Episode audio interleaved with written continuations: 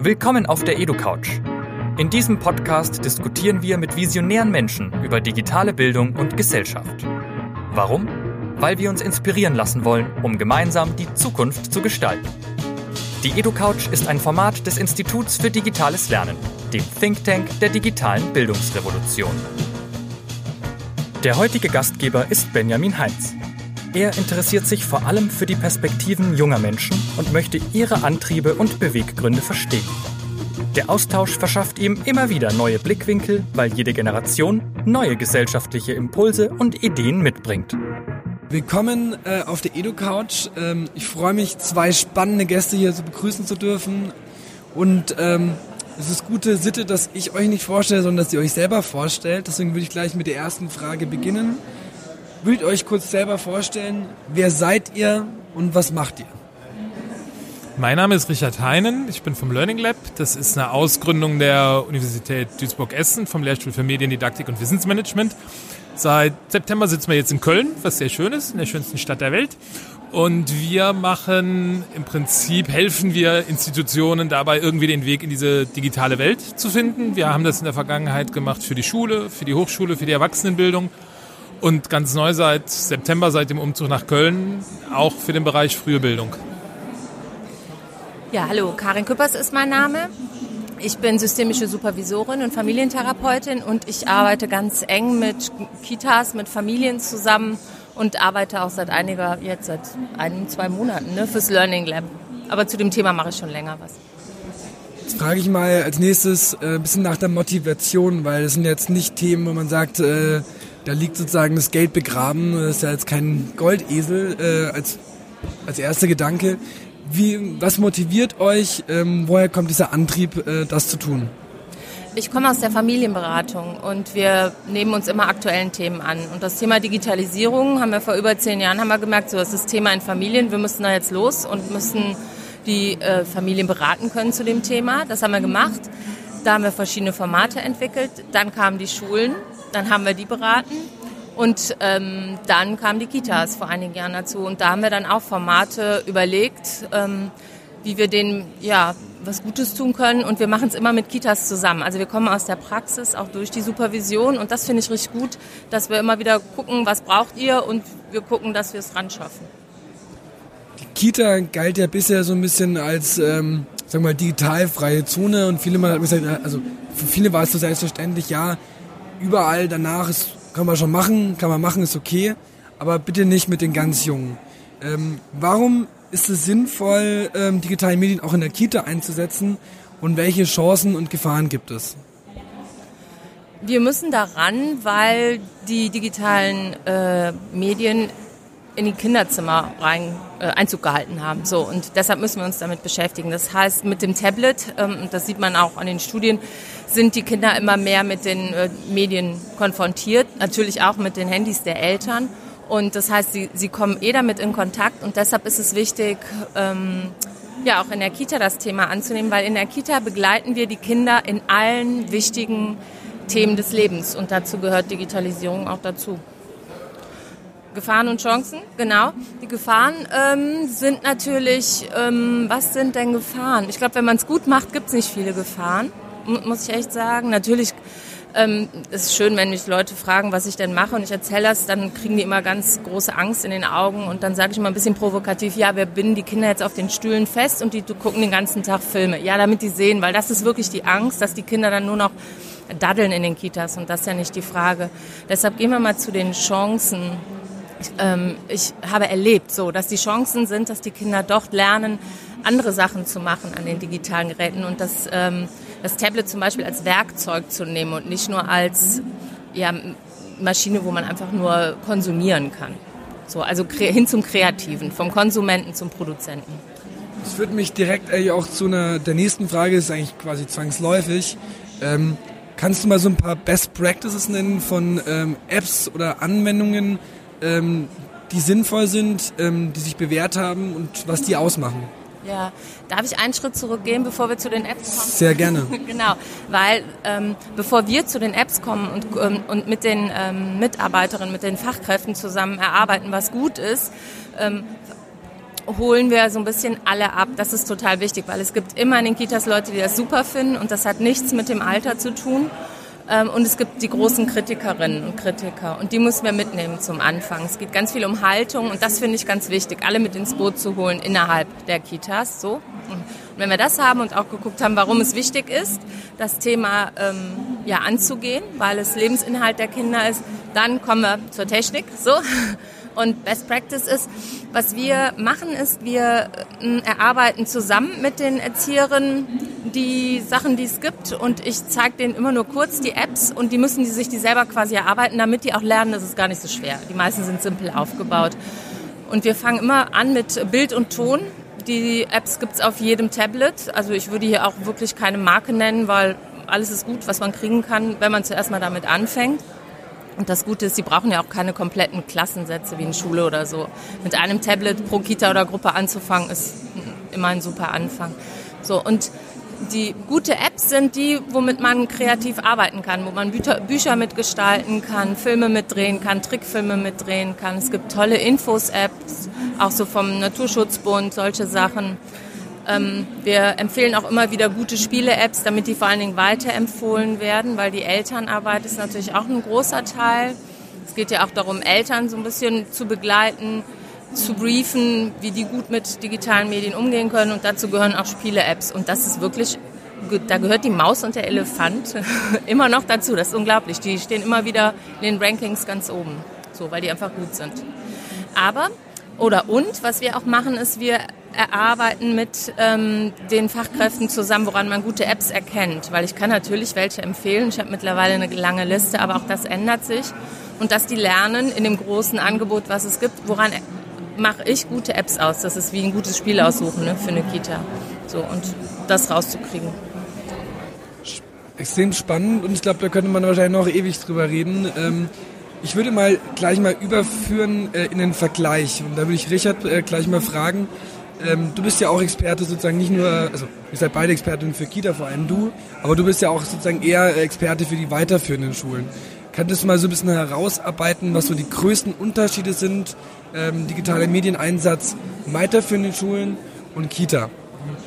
Ich möchte vielleicht erstmal kurz anfangen nochmal mit dem Schutzraum, den du eben angesprochen hast. So müssen wir das denn schon in der Kita machen.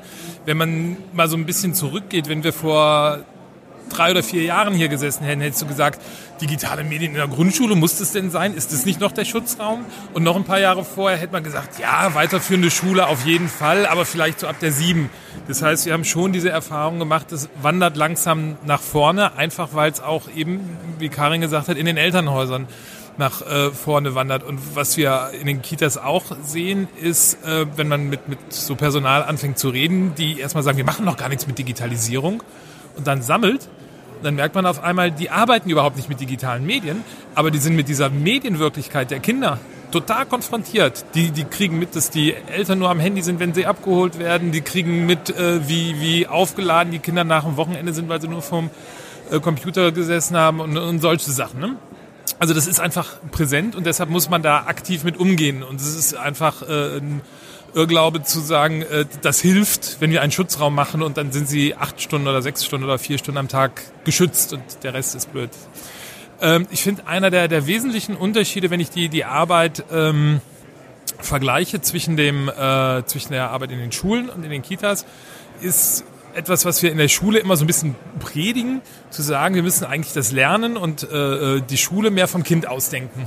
Ja, das, was wir also unter individueller Förderung beschreiben und sonst was, äh, was, wo sich Schulen aber extrem schwer mit tun, wo wir bei ganz vielen Sachen, die wir machen, immer eigentlich noch vom Lehrer und seinem Unterricht ausdenken. Das ist bei der Kita ganz anders, weil die ob ihrer Arbeitsweise, ihrer grundsätzlichen, ihres grundsätzlichen Verständnisses von Pädagogik und einfach auch von der Klientel her dazu gezwungen sind, wirklich erstmal von den Bedürfnissen der einzelnen Kinder auszugehen, zu sagen, was bringt jetzt so ein Kind mit, was ist heute Sache und dann mache ich das auch und nicht, was steht heute im Lehrplan. Und diese andere Denkrichtung, äh, ich nenne es mal andere Denkrichtung, ähm, ermöglicht einfach einen ganz anderen Umgang auch damit. Also ich sag mal, die, die Frage ist, ähm, was wir in Schulen oft haben, wie, wie kann ich da jetzt auch noch, weiß ich nicht, in NRW den Medienkompetenzrahmen in die Fächer bringen? Das ist, ist äh, da überhaupt nicht die Frage. Und ähm, ich merke das so an, an der Schnittstelle ähm, äh, zwischen Kita und weiterführender Schule in der Grundschule, wo du merkst, ähm, ich habe eine Schule in Köln, die Helios-Schule, mit der ich zusammenarbeite, die haben relativ viele iPads und sagen, wir müssen gar nicht so viel damit machen. Das machen die Kinder alleine. Das ist für die ein Werkzeug. Wir müssen mit denen dann ein bisschen reflektieren, wir müssen denen Anleitungen geben. Das ähnelt schon sehr der, der Arbeit in den, ähm, in den Kitas bei der weiterführenden Schulen spricht man ja auch häufig, hast du auch so ein bisschen angedeutet davon, Digitalisierung nicht vom sozusagen von der Hardware zu denken und auch nicht von irgendwelchen Tools und Apps, sondern auch zu sagen, Digitalisierung macht ja auch was mit einem mit der Schule an sich. Das heißt, die Kultur muss sich ändern, das Lernen muss sich ändern. Der Lehrer weiß nicht mehr alles, sondern der Schüler hat ja sozusagen das Wissen der Welt in seinem Smartphone. Das heißt, der Lehrer wird eher zum Lernen begleitet. Das heißt, da muss ganz viele Dinge auch sozusagen strukturell neu gedacht werden. Ist es bei der Kita ähnlich, dass man sagt, auch dort muss sich kulturell ähm, was ändern oder ähm, ist da dieser, dieser krasse Change durch Digitalisierung anders? Der ist schon gewesen, der Change durch, also es gibt Bildungsgrundsätze und in NRW gibt es Bildungsgrundsätze, die gibt es in jedem Bundesland und Partizipation gehört dazu seit einiger Zeit und es hat sich schon ganz viel geändert in Kita oder weiterentwickelt, so würde ich das sagen. Kita ist ein ähm, wesentlich ähm, durchlässigeres System und in den Kitas ist es so, dass die Erzieherinnen und Erzieher, die machen Learning by Doing. Und es ist auch so, die haben kaum Vorbereitungszeit. Das heißt, wenn die ein Tablet haben und wenn die bei uns aus den Fortbildungen kommen, dann können die mit dem Tablet, der Kamera oder was auch immer die an Tool haben, können die im nächsten Tag loslegen. Das ist mir total wichtig. Und und das machen die auch. Die erproben es einfach im Alltag und dadurch ähm, gehen die damit anders um als Schulen. Und ich finde, da muss kein Wechsel mehr stattfinden. Es werden irgendwann mehr digitale Geräte in den Kitas sein, weil im Moment machen die auch an Dokumentation noch viel auf Papier. WLAN ist auch noch nicht vorhanden in vielen. Das wird sich noch ändern.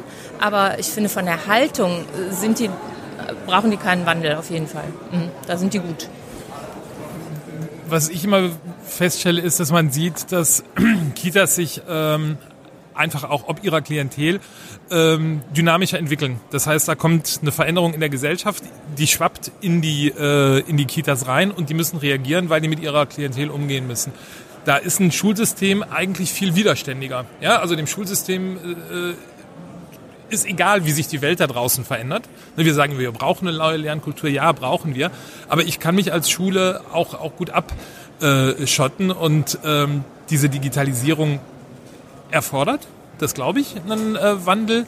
Ähm, sie ermöglicht auch einen Wandel, aber es ist kein Automatismus da. Wir sind im Moment dabei mit einem, mit einem kleinen Startup in äh, Köln, Scoobies heißen die, so eine Art digitales Lerntagebuch zu entwickeln.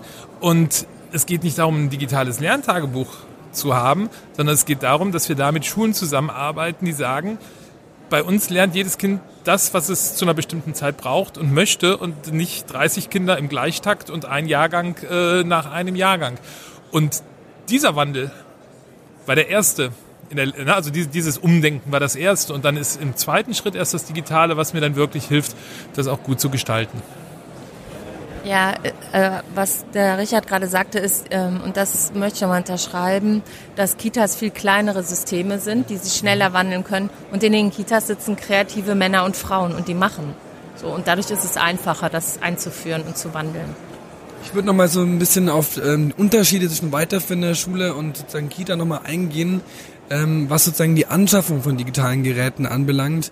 Weil das ist ja auch so ein Dauerbrenner-Thema jetzt auch wegen dem Digitalpakt ähm, mit den, diesen 5 Milliarden, diesen ominösen, ähm, zu sagen, ähm, wie funktioniert das in? Also wie funktioniert dort Anschaffung von Software, Hardware? Äh, also ist das komplett anders oder wie funktioniert das? Ganz unterschiedlich. Ich habe mittlerweile eine große Liste, ähm, wie man an Gelder rankommt. So und es kommen halt einzelne Kitas auf mich zu, die selber loslegen wollen, wo der Träger das noch gar nicht so toll findet. Ähm, die schaffen sich ein Tablet an. Die haben manchmal noch gar kein WLAN, nur im äh, im Sekretariat oder im Büro der Leiterin und da werden die Sachen runtergeladen und viele Sachen können die offline machen, die müssen gar nicht so viel online machen. Also es fangen Einzelne an. Es kommen aber mittlerweile auch Träger und ganze Städte auf uns zu ähm, und wenn ich da gefragt werde, dann empfehle ich pro, also erstmal WLAN einrichten und in der Kita und pro Gruppe ein Tablet. Das ist eine super Grundausstattung. Damit und dieselben Tablets, also von einer ähm, Marke. Nee, ein Betriebssystem. so, ne? Das ist wichtig. So. Alles andere können die und die normale Größe ist auch ganz gut. So, und dann können die schon loslegen. Und damit haben die natürlich einen riesen Vorteil vor Schule. Das ist wesentlich günstiger und einfacher. Und, und ein wesentlicher Unterschied ist eben auch, dass du normalerweise Systeme hast, wo eben eine Kita einem Träger gehört und dieser Träger ist einerseits fürs Personal und für die Ausstattung zuständig. Diese, diese Unterscheidung, die wir da haben, also all das, was, was uns im, im deutschen Schulsystem das Leben schwer macht. Äh, wenn ich einen großen Schulträger habe, der ist eventuell für, weiß ich nicht, Köln hat über 300 Schulen und die stehen alle Schlange und wollen ausgestattet werden. Wenn ich einen kleinen äh, Schulträger habe, der, dem fehlt äh, das Know-how und das Personal, um es gut zu machen. Und es sind eben nicht die Schulen, die entscheiden können, sondern es sind immer Institutionen dazwischen. Und das ist äh, tatsächlich auch äh, einerseits im Ausland, wenn, wenn ich in ausländische Schulsysteme gucke, anders und es ist eben auch ähm, in der Kita anders. Also auch da könnte das Schulsystem lernen. Wir können es sogar in den Kitas noch weiter runterbrechen. Ich habe Kitas erlebt, da fand der Träger das noch alles ein bisschen Teufelszeug mit der Digitalisierung. Die Leiterin, äh, waren, das sind oft Frauen, waren aber dafür, die haben sich einfach ein Tablet angeschafft, haben losgelegt, weil äh, die Medien stehen in den Bildungsgrundsätzen. Die können immer wieder sagen, wir müssen das machen. Und das, damit können die auch von unten her anfangen. Das macht es le leichter. Mhm. Ich würde noch mal ein bisschen ähm, vielleicht auf Kritik eingehen oder Bedenken ähm, was sind denn so die größten sozusagen ähm, Kritikpunkte oder Bedenken, die jetzt sozusagen Kritiker oder sozusagen der, also digitalen Medien in der Kita sozusagen sagen, das wollen wir nicht. Wir wollen weiterhin diesen Schutzraum, auch wenn es den natürlich nicht gibt, faktisch, aber, aber die wollen, also was, was begegnet euch da am meisten an Kritik und Bedenken und wie geht ihr damit um? Zum einen sind es ähm, Erzieherinnen, Mitarbeiterinnen und Mitarbeiter, die sagen, ich habe damit gar nichts zu tun, auch nicht in der Freizeit, haben da eher Angst davor und wollen da nicht ran. Aber die holt man relativ einfach mit ins Boot. Und dann sind große Kritiker die Eltern, weil die sagen, und das finde ich ganz interessant, die sagen, die nutzen doch zu Hause schon so viel. Wir wollen nicht, dass das in der Kita auch so ist. Und das sind so die großen Kritiken. Ja, ne? du lachst. Geiles Argument. Geiles Argument, aber so ist es. Und deshalb ist immer die Elternarbeit total wichtig dabei. Aber das ist, äh, das sind die ersten und größten Bedenken, die immer kommen. Und dass das natürlich zeitlich nicht übertrieben wird, hatten wir eben schon gesagt, das ist sowieso klar. Gerade wenn es als Werkzeug genutzt wird, ist es ja sowieso noch mal viel mehr eingebunden. Was ja auch ein ähm, Vorwurf ist, den wir ja auch bis, bis in die äh, hohen weiterführenden Schulen haben, ist der Physiker, der sagt, nein, nein, ich brauche das Realexperiment, ich brauche nicht die Simulation. Ähm, das haben wir natürlich im Kindergarten auch zu sagen, äh, die sollen irgendwas nicht am Tablet im Film erleben, sondern die sollen nach draußen in die Natur gehen. Also dieses Ausspielen der, ich sag mal, der realen und der virtuellen Welt, auch wenn die Begriffe so nicht stimmen, gegeneinander. Das, das ist so ein Ding. Und wo wir dann aber eben sagen, nee, wenn ich so ein Tablet in so einer Gruppe habe, natürlich mache ich dann irgendwie noch draußen meinen, ich sag jetzt mal, ähm, meinen Garten, den ich da pflege, aber ich kann auf einmal so das Wachsen und äh, äh, Vergehen und Ernten und sowas über ein Jahr dokumentieren und einen Film draus machen oder sowas. Also das, das Zusammenfügen äh, ist das, wo man dann eben es mit auffängt. Ja, und ganz plastisch sage ich auch immer, der Sandkasten und die Rutsche werden nicht abgeschafft. ja, es kommt nur dazu. Was, was, mich wundert, weil ich das häufig so als Thema habe, ist äh, das Thema Datenschutz. Ist das nicht auch so ein also sensibler Punkt? Also sozusagen wie also Kinderdaten, das was da sozusagen an äh, Daten entsteht, ist das auch so ein, also ist ja auch typisch deutsch, aber ist das so ein Thema, was auch häufig ähm, vorkommt? Ja, das kommt häufig vor, aber das ist ja letztes Jahr gut abgekaspert worden äh, mit der neuen Datenschutzverordnung. Ähm, Gerade die Kitas mussten da ganz viel machen. Da geht es vor allen Dingen um Fotos. Und da wissen die, wie das gehandhabt wird, welche Fotos da gemacht und nicht gemacht werden dürfen. Da zeigen wir denen auch nochmal so, wie man gute Fotos machen kann, ohne Gesichter und so weiter zu zeigen. Und alles andere an Daten gibt es ja keine Daten, die irgendwo hochgeladen werden oder so. Das ist natürlich wesentlich einfacher als in Schule zum Beispiel. Die schreiben ja nicht die Kinder. Ne? Das macht es einfacher. Ja, von daher ist das nicht so, also ist ein Thema, aber nicht so ein großes Thema. So, ich habe hier noch hier äh, zwei schöne optionale Fragen. ähm, mit welcher fange ich an? Hm, genau. Ähm, ich will mal so ein bisschen auch so ähm, weiterführende Informationen sozusagen sammeln, weil ihr seid die Experten und Experten. Ähm, also im Sinne von, wie kann ich mich, wenn ich mich jetzt für das Thema interessiere und ich habe jetzt vorher angefangen, will mich weiter informieren, wo kann ich, finde ich Informationen, wie kann ich mich weiter informieren? Ähm, genau, gibt's Literatur, Standardliteratur, Blogs, was soll man da lesen? Ähm, ja, gute Frage. Es gibt noch nicht viel. Es gibt wirklich noch nicht viel und ähm, es gibt ein gutes Buch, der, dessen Titel ich jetzt gerade nicht im Kopf habe, aber es gibt auch einen Verlag, Bananenblau Verlag, und der macht verschiedene sehr praktische Sachen. Da war ich auch gerade eben hier auf der Buchmesse. Die finde ich ganz gut, die kann ich empfehlen, wenn man da so reinkommen will. Und ansonsten fällt mir gerade nicht viel ein. Man kann uns äh, anrufen und wir kommen vorbei. Aber es ist, ich denke, es kommt so langsam. Aber und es ist auch genau, ja, genau. Ja, und es ist auch so. Ähm, es gibt natürlich Bücher und wir haben auch überlegt, ob wir mal eins schreiben. Aber es ist so, ehe, ehe das verlegt ist, äh, ist das Thema schon wieder weiter. Von daher finde ich da die ähm, das gedruckte gerade nicht ganz. PDF. Ja, ja, ne? also es muss weitergearbeitet werden. Nee, also es gibt nicht so viel, muss ich gestehen. Was, was glaube ich auch wichtig ist, wenn, wenn eine Kita sagt, wir wollen uns da auf den Weg ähm, machen, dann das, was wir auch äh, machen, ist eben mit, mit einzelnen Kitas anfangen, zu sagen, wir machen mal eine Veranstaltung bei euch im Haus, damit man mal so ans äh, Thema rangeführt wird. Und das baut sich dann auf bis hin zu Zertifikationskursen, wo man dann wirklich über ein halbes Jahr zusammenarbeitet, auch Projekte macht. Und die passieren dann aber schon nicht mehr in der einzelnen Kita, sondern da sind dann Leute aus verschiedenen Kitas. Also da auch ähm, das, was für uns auch in der Arbeit mit Schulen ganz wichtig ist, die Vernetzung zu sagen, wir haben da so viel ähm, äh, Musik drin, da passiert so viel, das kann eine Kita nicht für sich alleine machen, sondern der Austausch mit anderen ist da ähm, immer wichtig. Und das ist auch sowas, was wir versuchen dann eben auch zu unterstützen und zu organisieren, dass man auch, auch regional Leute zusammenbringt äh, und in den Austausch bringt. Wir können auch nochmal zurückgehen, sozusagen zu dem Punkt, ähm, was eure Maßnahmen sind. Also ähm, im Sinne von, was sind äh, eure konkreten Umsetzungen, eure konkreten äh, Dinge, die ihr jetzt schon sozusagen tut, um das Thema voranzubringen? Ich äh, spreche das Thema an, um das Thema voranzubringen. Wenn uns Leute ansprechen, haben wir verschiedene Module, die wir anbieten. Wirklich auch ganz klein, äh, bis hin zu einzelnen Workshops. Aber wir machen auch große Fachtage. Und das ist ganz wichtig bei den Fachtagen. Da sind nicht nur Leute, die sprechen, sondern wir bringen die Leute in Diskussion. Weil wir gemerkt haben, wir müssen ein bisschen Know-how reinbringen, aber die Leute vor allen Dingen ähm, ins Reden und miteinander austauschen bringen und auch auf der kreativen Seite denen ein bisschen was zeigen und dann legen die schon los. Und die Formate sind die, die der Richard eben gesagt hat, von kleinen Workshop bis hin zur Zertifizierung.